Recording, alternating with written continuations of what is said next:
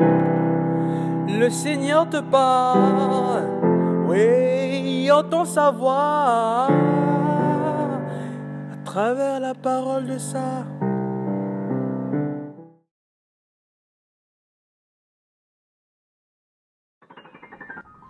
Bien-aimés dans le Christ, dans l'évangile d'aujourd'hui, Jacques et Jean font preuve d'audace en Christ de siéger l'un à sa droite et l'autre à sa gauche.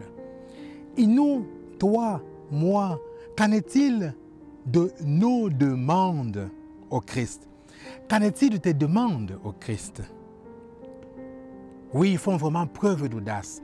Mais eux au moins, ils ont cette audace. Ils ont cette confiance. Siéger à la droite du Christ, à gauche. Oui, bien aimés dans le Christ.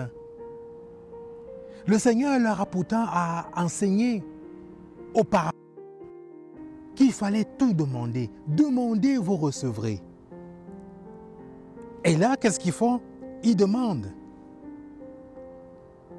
Comment demandons-nous? Que demandons-nous? Faisons-nous preuve de dans nos demandes. Bien dans le Christ, Jacques et Jean ici, contrairement à ce que l'on peut souvent penser, ce qu'ils demandent, le Christ leur propose ceci. Êtes-vous prêts à boire la coupe à laquelle moi je vais boire? Oui, Seigneur, nous sommes prêts. Et le Christ confirme, oui, est prêt. Mais sommes-nous prêts, nous, à boire à la coupe du Christ? Quand nous sommes persécutés, rejetés, haïs même par nos proches, sommes-nous prêts à boire cette coupe? Oui, Jacques ont fait preuve d'audace, mais eux au moins, peut-être à toi, ils ont osé, ils étaient prêts à boire à la coupe. Mais bien, le Christ, j'aime beaucoup la finale. En faisant preuve d'audace dans nos demandes.